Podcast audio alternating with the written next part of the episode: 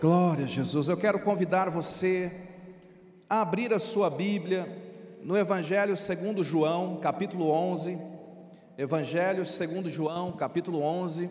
Tá me dando um pouquinho de eco aqui, viu, Juliano? Estou me ouvindo duas vezes, mas glória a Deus. Aleluia. A palavra vai ser poderosa duas vezes. João capítulo 11. Eu quero ler alguns versículos dessa passagem tão linda e hoje Deus colocou um tema no meu coração, eu quero compartilhar com você. Se você estiver anotando, o tema de hoje é: Você tem o poder da ressurreição. Quem crê diz amém. amém. Diga eu tenho. Agora fala essa verdade para quem está do seu lado. Fala para ele. Fala para o outro vizinho aí. Aleluia. João capítulo 11, João capítulo 11, a partir do verso 1, olha o que diz a Bíblia. Um dos maiores milagres realizados por Jesus. Diz assim: Estava enfermo Lázaro de Betânia, do povoado de Betânia, de Maria e sua irmã Marta. E aconteceu que Lázaro ficou doente. Isso. Verso 2. E esta Maria, cujo irmão Lázaro estava enfermo, era a mesma que ungiu com bálsamo o Senhor e lhe enxugou os pés com os seus cabelos. Verso 3: Mandaram, pois, as irmãs de Lázaro dizer a Jesus: Senhor, está enfermo aquele a quem amas. Ao receber a notícia, disse Jesus: Esta enfermidade não é para a morte, e sim para a glória de Deus a fim de que o Filho de Deus seja por ela glorificado. Ora, amava Jesus a Marta e a sua irmã e a Lázaro. Verso 6: Quando, pois, soube que Lázaro estava doente, ainda se demorou dois dias no lugar onde estava. Agora nós vamos pular lá para o verso 25 um verso muito conhecido, onde aqui nesse capítulo Jesus se revela. Então, João 11, 25: Disse-lhe Jesus: Eu sou a ressurreição e a vida. Quem crê em mim, ainda que esteja morto, viverá. Agora nós vamos pular lá para o verso 39. 39. Então ordenou-lhe Jesus: Tirai a pedra. E disse-lhe Marta, irmã do morto: Senhor, já cheira mal, porque já é de quatro dias. Respondeu-lhe Jesus: Não disse eu que se creres, verás a glória de Deus? Tiraram então a pedra. E Jesus, levantando os olhos para o céu, disse: Pai, graças te dou porque me ouviste. Aliás, eu sabia que sempre me ouves, mas assim falei por causa da multidão presente, para que creiam que tu me enviaste. E tendo dito isto, clamou em alta voz: Lázaro, Vem para fora. E saiu aquele que estivera morto. Diga assim: saiu aquele que estivera morto. Poderoso. Saiu aquele que estivera morto, tendo os seus pés e mãos ligados, atados, amarrados com ataduras, e o rosto envolto num lenço. Então lhes ordenou Jesus: desatai-o e deixai-o ir. Muitos, pois, dentre os judeus que tinham vindo visitar Maria, vendo o que fizera Jesus, creram nele. Muitos creram em Jesus por causa desse milagre. Gente, hoje eu quero conversar com você acerca de morte e ressurreição. E eu não quero hoje falar sobre morte física. Veja, esse texto aqui é um dos textos mais importantes do Evangelho, porque neste texto Jesus opera um dos seus maiores milagres. Você sabe que quando Jesus esteve na terra, ele operou muitos milagres. Ele curou enfermos, ele multiplicou pães, ele andou sobre as águas, ele fez coisas espantosas. Mas você também já deve ter ouvido por aí que para tudo na vida se dá jeito, menos para a. Aí vem Jesus e quebra essa lógica. Porque Jesus dá jeito para tudo mesmo, irmão, até para a morte. Para Jesus não há impossíveis. Jesus vem realizar aquilo que os homens achavam que era irrealizável. Esse aqui é um milagre de ressurreição. O que é ressurreição, pastor? Ressurreição é quando a vida de alguém é devolvida para o seu corpo. Morte, em grego, thanatos, quer dizer separação. Quando alguém morre, o seu espírito deixa o corpo, o seu espírito sai do corpo. Mas quando há ressurreição, o espírito ele é devolvido para aquele corpo, e não apenas isso, Aquele corpo que está morto, ele precisa ser restaurado, fisicamente restaurado, fisicamente curado daquilo, daquilo que havia causado a morte, e o espírito então volta. Esse é um dos maiores milagres realizados por Jesus, o milagre da ressurreição de Lázaro. Em primeiro lugar, como todos os milagres da palavra de Deus, aprenda a ler Bíblia e aprenda a ler milagres em todos os milagres da palavra de Deus, o seu primeiro olhar e o nosso primeiro entendimento tem que ser o plano de salvação. E aqui não é diferente. Quando a gente vê Jesus realizando esse milagre, esse milagre, em primeiro lugar, deve ministrar para nós o poder de Deus para nos salvar. Este sepulcro simboliza o mundo, simboliza o pecado, Lázaro simboliza a humanidade, Lázaro, ele, ele, é, ele, ele é nós, nós somos Lázaro, nós estávamos mortos em nossos pecados, mas um dia, queridos, Jesus, ele veio caminhando até a humanidade, ele viu a humanidade caída e morta em pecados, e Jesus veio nos dar vida, e com o seu amor, e com a sua palavra, Ele nos comanda, Ele nos chama para a vida. E um dia, eu que estava morto nos meus pecados, você que estava morto nos seus pecados, um dia nós ouvimos a palavra do Evangelho, e essa palavra entrou no nosso coração. E nós então recebemos Jesus como Senhor e Salvador, e a Bíblia diz que nesse momento nós passamos a estar espiritualmente vivos, quando nós recebemos Jesus. É, essa é a primeira leitura que nós temos que fazer de todos os milagres. Mas eu quero me apropriar dessa leitura para te explicar uma coisa. É possível você estar biologicamente vivo, mas espiritualmente morto. A palavra vida no grego tem algumas variações. A vida biológica tem esse nome porque bio é vida no grego, de onde vem a palavra biologia. E muitas pessoas estão biologicamente, fisicamente vivas, mas podem estar espiritualmente mortas. Há um versículo, Apocalipse capítulo 3, verso 1. Deus está falando com a igreja de Sardes. E no finalzinho desse versículo, Deus fala assim: Conheço as tuas obras. E olha que forte.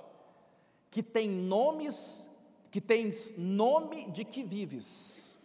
E estás, o que, irmãos? Você tem fama que vive, mas está morto.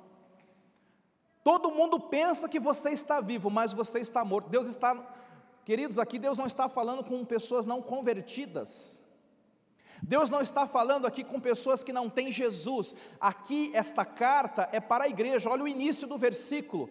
Ao anjo da igreja de Sardes escreve estas coisas. Deus está falando com a sua igreja.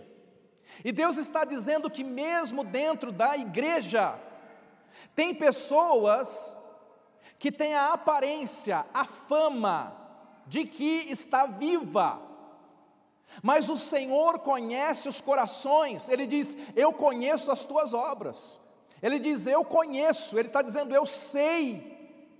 Eu sei o que os outros não sabem, eu vejo o que os outros não veem.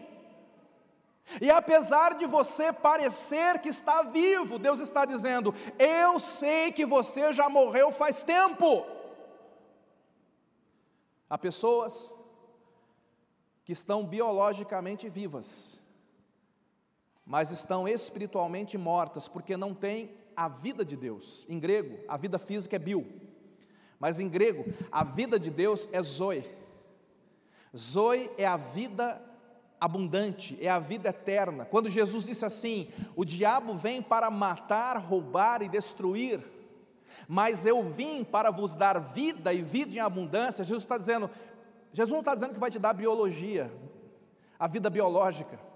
Jesus está dizendo: Eu vim te dar zoe, eu vim te dar vida espiritual. Eu vim te dar a vida abundante, eu vim deixar o Espírito Santo fluir dentro de você, eu vim deixar as promessas, as bênçãos, o poder, a glória de Deus fluir através de você, e essa é a vida que o Senhor nos convida a viver, é uma vida abundante.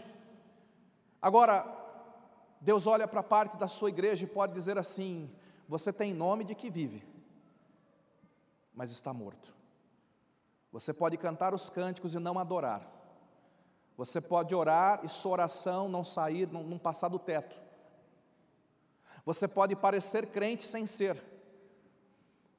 Você pode fingir que está vivo, estando morto. E é isso que Deus está falando. É possível também que você esteja biologicamente vivo, mas emocionalmente morto. Às vezes o teu sepulcro não é espiritual. O teu sepulcro pode ser um sepulcro emocional.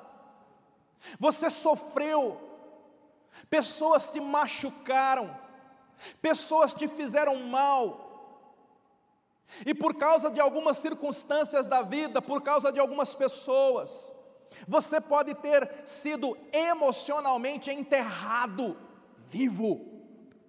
Eu conheço muitas pessoas que estão biologicamente vivas, mas por dentro é um sepulcro de rancor, é um sepulcro de mágoa, é um sepulcro de amargura. E aquela pessoa não consegue sair daquele sepulcro, ela não consegue mais fluir na vida de Deus, ela não consegue fluir no zoe de Deus, porque existe muita morte espiritual agindo dentro dela. Existem pessoas que estão biologicamente vivas e financeiramente mortas, você está quebrado. Existem pessoas que estão biologicamente vivas e profissionalmente mortos. Eu conheço pessoas que faliram, pessoas que foram demitidos e até hoje não superaram aquela demissão, não conseguem sonhar, Existem pessoas que estão biologicamente vivas, mas não têm mais sonhos, não têm mais propósitos, nada mais arde no seu coração, você não tem mais visão de futuro, você está dentro de um sepulcro. Existem pessoas biologicamente vivas, vivendo um casamento morto. Seu casamento já não tem vida. Você não espera mais nada do seu casamento. Nos Estados Unidos existe a pena de morte. As pessoas que estão no corredor da morte, que estão esperando a pena de morte. Há uma frase muito dita lá dentro. Uma frase que inclusive é propagandeada. E a frase é: Você não tem mais nada a esperar. Por que, que essa frase é propagandeada? Para não dar falsas esperanças para pessoas que irão morrer. Você não tem mais nada o que esperar. O triste, o triste não é saber que existem pessoas no corredor da morte, lá nos Estados Unidos, acreditando nessa verdade, nessa, nessa, nessa probabilidade. O triste é pensar que existem muita gente fora da cadeia, Muita gente que não está no corredor da morte, e muita gente até dentro da igreja, que carrega essa frase dentro do coração: você não tem mais nada a esperar. Você já viveu o que Deus tinha para viver com você. Você já viveu o mover, você já viveu a unção, você já viveu a glória. Seu casamento não vai mudar, sua situação não vai mudar, você não vai ser curado, você não vai sair dessa. E muitos de nós estamos biologicamente vivos, mas mortos por dentro, carregando uma sentença como essa no nosso coração. A frustração pode ter te matado. A perseguição pode ter te matado. Cansaço mata. Pessoas te ferem e algumas feridas matam. É possível que você seja um cônjuge morto dentro de um casamento, porque o teu cônjuge te feriu de morte. É possível que você seja um líder morto na tua liderança, porque você foi ferido na tua liderança.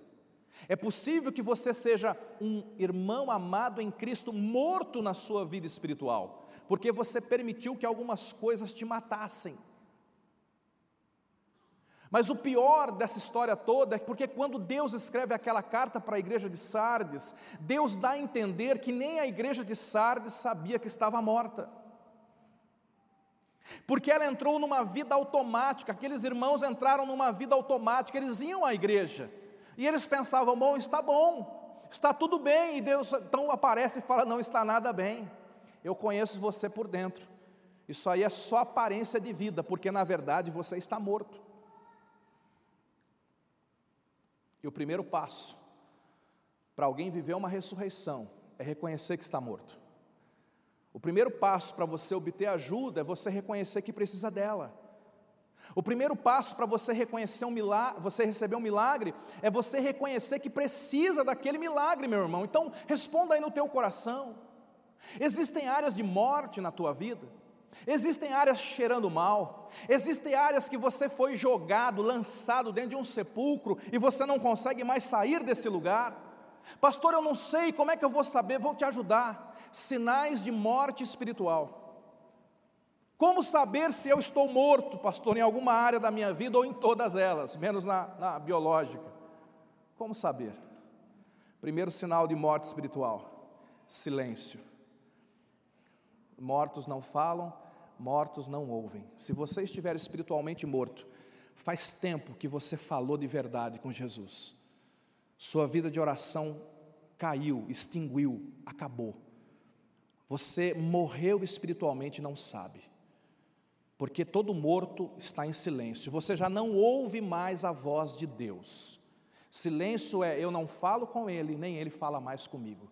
Se já faz um tempo que você não ouve de fato aquela voz poderosa, aquela voz fervorosa, aquela voz que te chacoalha, que balança você, aquela voz que te energiza, aquela voz que te tira do buraco, se faz tempo que você não ouve essa voz e faz tempo que você não fala com ele de verdade, provavelmente você está morto, mas você não sabia disso. O morto sofre de frieza, diga frieza. Todo morto esfria, querido. Todo morto esfria. Casamento morto, porque esfriou. Vida espiritual morta, esfriou, esfriou. Não, Jesus, olha, é que eu estou. Não, não tem desculpa. Você sabe quando a sua oração é fria. Você sabe quando a sua vida na palavra é fria. E você sabe quando vem para o culto por obrigação, você esfriou. Frieza é sinal de morte espiritual, querido. Aquele relacionamento esfriou, aquele sonho esfriou, aquele propósito esfriou, está morrendo ou já morreu. Frieza é sinal de morte espiritual. Imobilidade. Mortos não andam, mortos não se mexem. De repente você para na sua vida. De repente você para de avançar, você para de crescer, você vai estagnando. Você se torna imóvel, você não consegue mais avançar para lugar nenhum.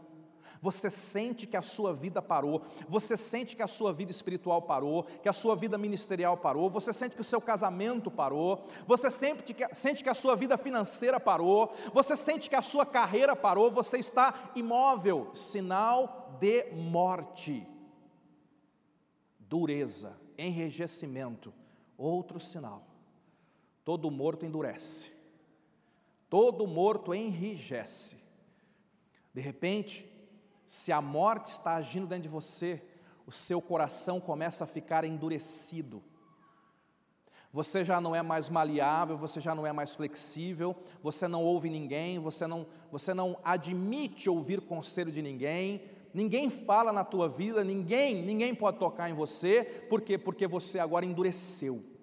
Você não está apenas imóvel, você está endurecido naquele lugar. Sinal de morte espiritual olhos fechados. Mortos não enxergam, mortos não têm visão de futuro, mortos não têm visão do amanhã, mortos não têm alvos mais na vida.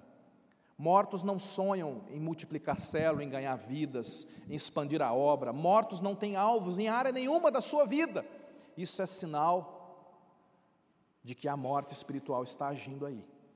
Olhos fechados. Você não enxerga as revelações de Deus você não enxerga o futuro que Deus tem para você, você está morto ou está morrendo. Isolamento. Todo morto vai para o velório, e do velório vai para o sepulcro.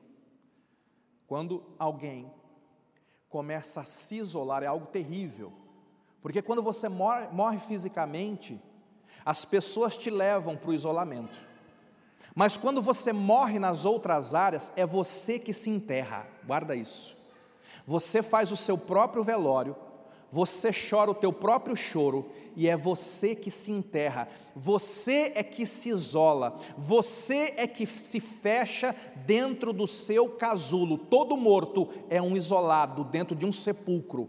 Você pode ter nome de que vive, mas você pode, numa área da sua vida, estar habitando dentro de um sepulcro. Pastor, ali é escuro. Pastor, ali é limitado. Pastor, ali eu não consigo, não consigo enxergar nada. Eu não vejo coisa alguma diante de mim.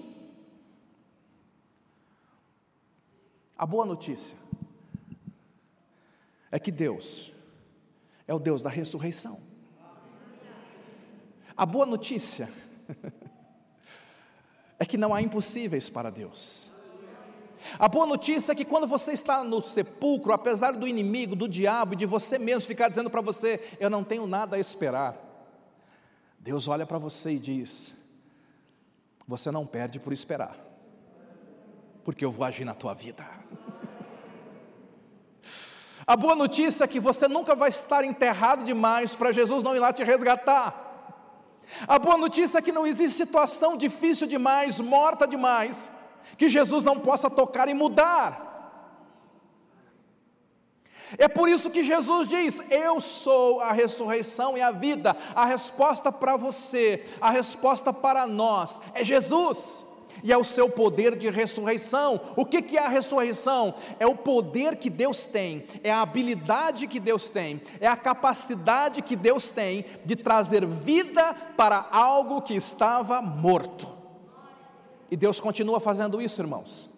Deus continua ressuscitando casamentos, Deus continua ressuscitando carreiras, Deus continua ressuscitando ministérios, Deus continua derramando dons sobre a sua igreja. Deus continua fazendo. Você tem que entender essa verdade.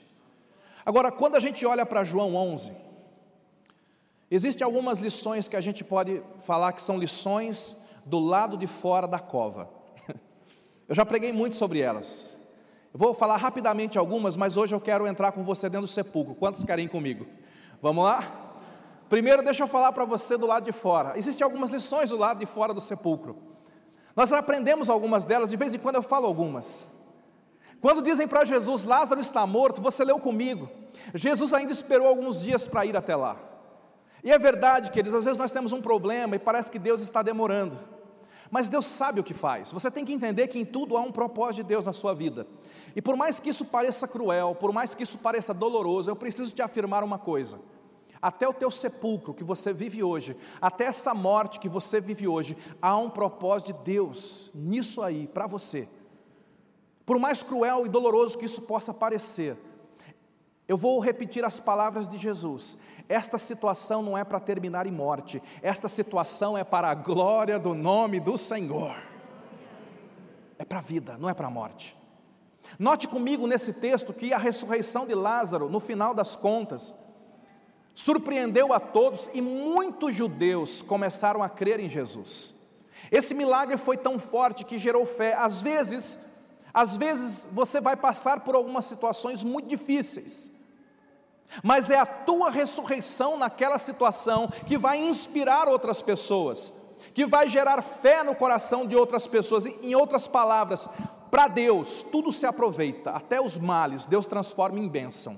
Deus recicla tudo, até aquilo que foi feito para te prejudicar, Deus usa para te promover, até aquilo que planejaram contra você, Deus transforma a seu favor. Outra lição que eu aprendo aqui do lado de fora do sepulcro é que quando a crise chegou, mandaram a carta para a pessoa certa, buscaram Jesus. Meu irmão, se você está em crise, busque Jesus. O tempo da tua crise tem que ser o tempo da tua busca. Você tem que buscar. Eu também aprendo aqui naquela carta, quando dizem assim: Jesus, aquele a quem você ama está doente. O fato de sermos amigos de Jesus, o fato de amarmos Jesus, não quer dizer que não vamos passar por lutas. Jesus está conversando com a igreja de Sardes, Jesus é amigo daquela igreja. Jesus é tão amigo que aponta o erro e fala: Eu tenho um negócio para te dizer, meu amigo. Igreja amiga de Sardes, vocês estão mortos. Eu sou amigo o suficiente, e eu amo o suficiente para dizer isso para vocês. Lições de fora do sepulcro. Jesus então vai, depois de alguns dias, e quando Jesus chega, Lázaro já estava morto há quatro dias, irmãos. Enterrado há quatro dias. E aí Jesus fala com as irmãs de Lázaro, e Jesus fala: tirem a pedra. E elas não queriam tirar, porque elas diziam assim: já cheira mal, está morto. Jesus já cheira mal, está morto. E aí Jesus ele, ele libera uma palavra tão linda que você tem que entender para você receber vida. Para você ativar o poder da ressurreição. Jesus diz assim: se creres, verás a glória de Deus. É se, diga se. A questão é essa, é se. Se creres, você precisa crer, a fé ativa esse poder. Se você crer, você vai ver a glória de Deus. Se você não crer, você vai continuar enxergando morte e vivendo na morte. A fé muda cenários, a fé muda destinos, a fé ativa o poder de Deus para os impossíveis. Se creres, você precisa começar a crer numa vida fora desse sepulcro. Você precisa começar a crer que Deus está fazendo algo novo na sua vida, que Deus está trazendo algo grandioso para você. Você precisa começar a crer que Deus tem uma proposta de vida emocionante, uma vida abundante para você. E se creres, você verá. Quem crê, vê. Você tem que crer para ver. Quem crê, vê. Nós também aprendemos uma outra lição, ainda fora do sepulcro.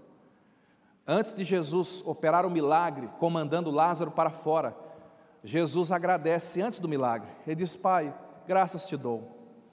Eu sei que o Senhor já me respondeu. E aqui existe uma lição para você que está no sepulcro, para você que está num velório, para você que está atravessando uma luta: é louve a Deus antes do milagre. Aprenda a passar pela prova dando glória a Deus. Louve a Deus antes do milagre, louve a Deus antes da ressurreição. Comece a agradecer a Deus, agradeça a Deus pela fé. Senhor, eu te louvo porque o meu casamento vai ser diferente. Senhor, eu te louvo porque eu vou ganhar o meu bairro todo para Jesus. Senhor, eu te louvo porque eu vou me envolver e eu vou me mover no teu poder. Você tem que louvar a Deus antes. Lições de fora do sepulcro. Agora, me permita. Vamos entrar dentro do sepulcro. Você é Lázaro agora. Você é amigo de Jesus. Assim como Lázaro, imagine que você é um anfitrião de célula. Jesus passava em Betânia e quando passava, ele pregava ali da casa do Lázaro. Você é Lázaro. E de repente você fica doente. E você manda chamar Jesus, você começa a orar: Senhor, muda a situação. Senhor, me livra desse mal. Mas os dias vão passando e ao invés das coisas melhorarem, ao invés de parecer que Deus está agindo a teu favor, de repente tudo começa a se complicar para o teu lado. De repente, em vez de melhorar, as coisas começam a piorar. Alguém já teve essa impressão em alguma área da sua vida, além de mim?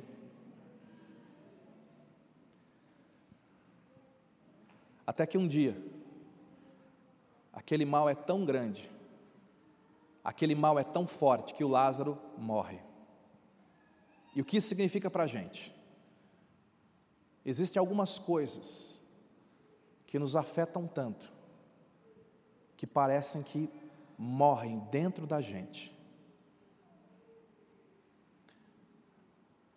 Imagine agora, porque a Bíblia diz que morte é isso. O espírito do Lázaro sai do corpo. E ao contrário dos TJs, nós não cremos que o espírito dorme. O espírito, após a morte, ele está consciente. Então agora eu te convido, nesse momento da morte do Lázaro, a estar ao lado dele juntamente comigo. O Lázaro sai do seu corpo e ele agora olha o seu corpo morto. Como algumas pessoas que estão olhando o seu casamento morto que estão olhando os seus sonhos mortos, seu ministério morto, as promessas de Deus mortas. Lázaro, após a morte, ele continua consciente, segundo a Bíblia. E por tudo que ele sabia até então, ele começa a dizer para ele mesmo: acabou. Jesus não veio. Jesus não veio, Jesus não me curou, acabou, não volto mais. Agora Lázaro é levado para o mundo dos mortos, vamos com ele para o mundo dos mortos. E a Bíblia diz que os mortos estão num determinado lugar, eles até se reconhecem, eles lembram da vida passada. E Lázaro agora está ali, e ele tem toda a recordação da vida passada, ele sabe puxa vida, eu morri tão jovem. Puxa vida, eu tinha tantos sonhos, eu tinha tanta coisa. Lázaro é o retrato de muitas pessoas hoje. Eu sonhava em, em discipular pessoas, em multiplicar, eu sonhava numa carreira, eu sonhava num bom casamento, eu sonhava ver os meus filhos, eu sonhava, eu sonhava, eu sonhava. Mas acabou, morreu. Toda vez que eu penso na vida que eu poderia ter, uma frieza invade o meu coração. E aquela voz vem: você não tem nada a esperar. Não haverá mais vida para você aqui.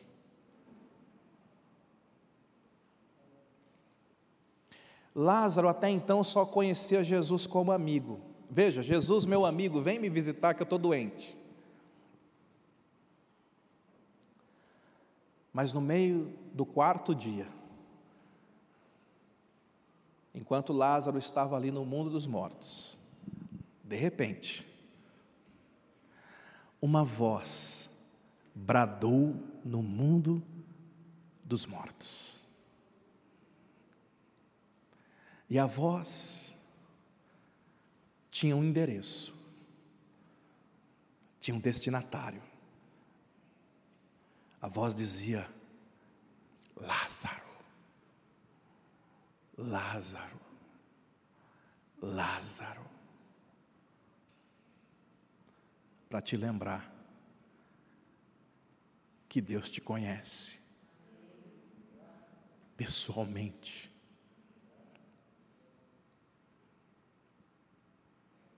Que Deus te chama pelo nome. Que você pode estar viajando com um monte de gente morta do teu lado. Mas aquele que te salvou te conhece. Para te lembrar que você nunca vai estar longe demais do alcance da voz do teu Salvador.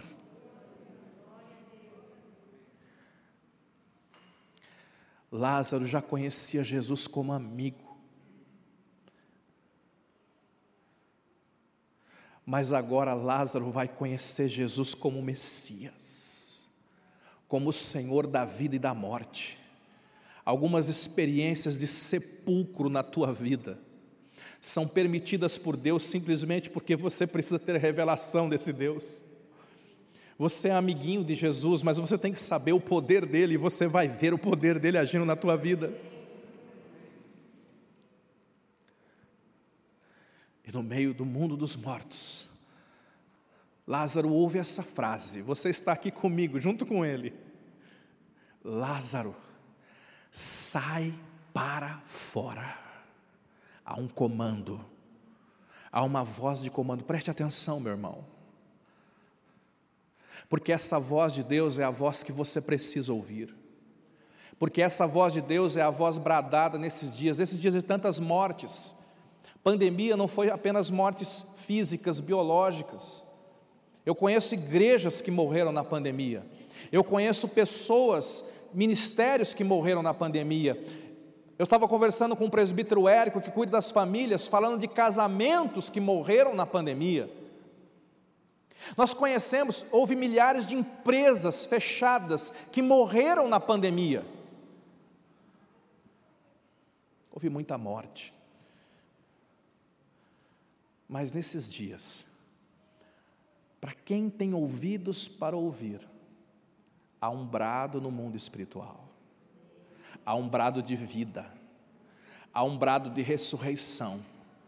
Para quem tem ouvidos para ouvir, Jesus está chamando você pelo teu nome, e Ele está dizendo: vem para fora do teu sepulcro, vem para fora. O que está acontecendo com Lázaro já aconteceu com muitos homens da Bíblia, já aconteceu comigo e com você. Um dia Moisés errou, matou um egípcio, foi para dentro de um deserto, ficou 40 anos lá. Moisés estava enterrado dentro de um deserto, com o nome de que vivia, mas estava morto. A boa notícia é que Deus nunca esquece da gente. E um dia Deus aparece para ele dentro de uma sarça, e Deus o chama de volta para o ministério. E Moisés vai lá e, tira todo o povo de Israel do Egito com um ministério poderoso. Porque há um poder da ressurreição. Um dia Elias era um homem que ministrava tanto, um dia ele fez cair fogo do céu.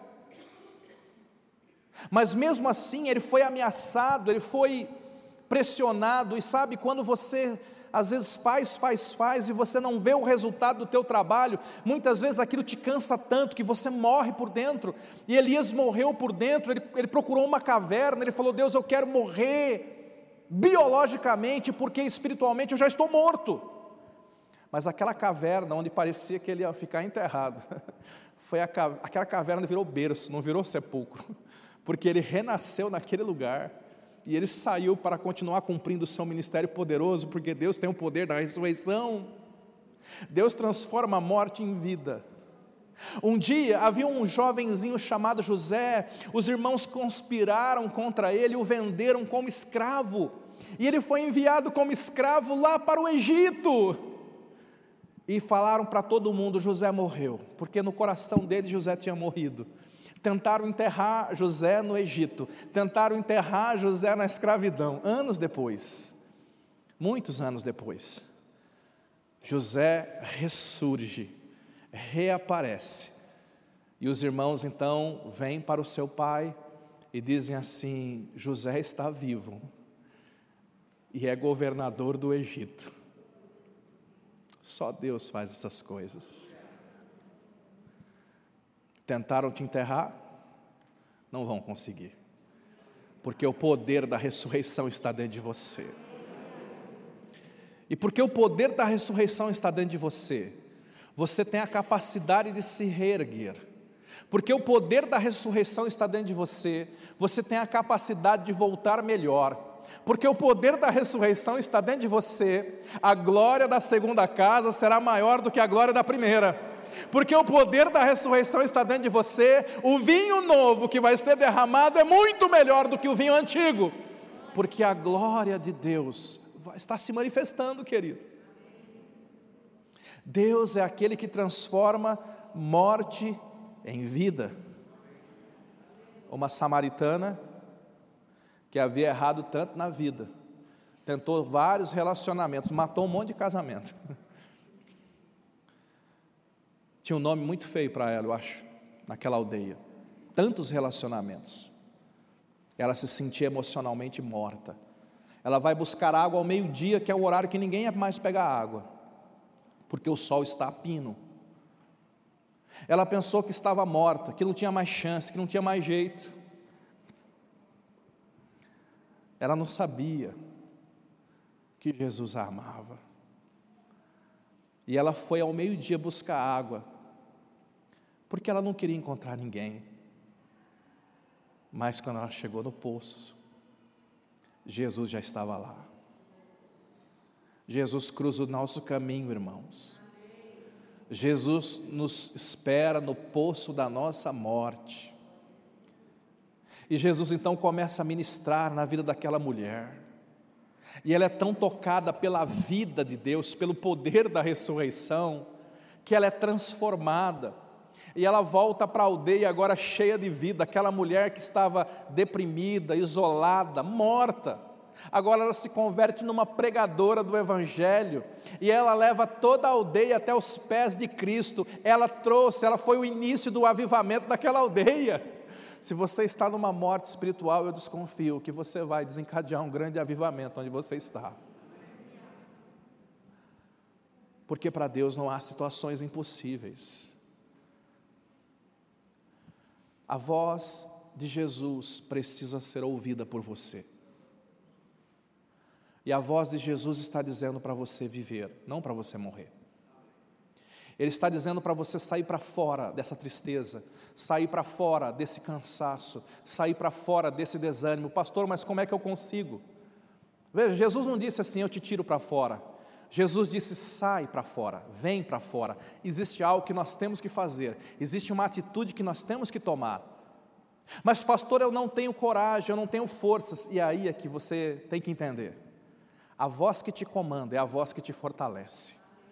A voz que te comanda é a voz que te respalda. A voz que te comanda é a voz que empresta a força e o poder dele para você.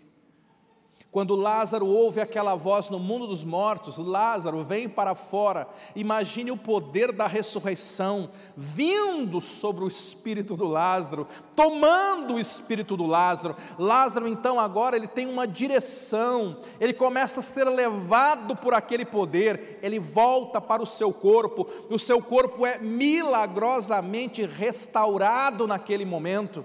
Lázaro se levanta, ainda que atado, ainda que amarrado, mas ele se levanta. E eu imagino que ele vai pulando para fora. Já viu alguns desenhos animados assim? Porque ele está todo tadinho, todo atadinho.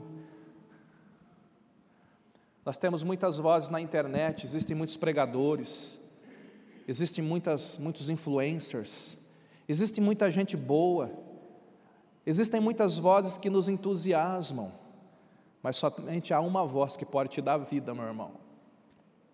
Você tem que ouvir essa voz. Você tem que parar para ouvir essa voz.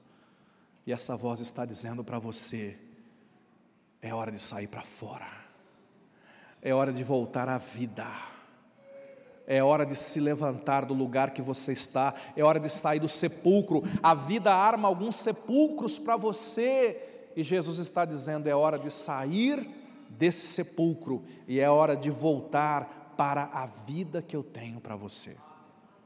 Eu quero finalizar essa mensagem. Quando Lázaro saiu do sepulcro, ele estava amarrado, atado. E aí Jesus fala: desatai-o. O mesmo Jesus que tinha poder, teve, tinha poder, sim, tinha. O mesmo Jesus que o ressuscitou, podia também, não podia, irmãos, fazer cair as ataduras, sim ou não? Mas tem uma parte que os homens têm que fazer. Aquela atadura, aquelas ataduras, eles enfaixavam, a pessoa ficava parecendo uma múmia. Era para proteger o corpo na morte.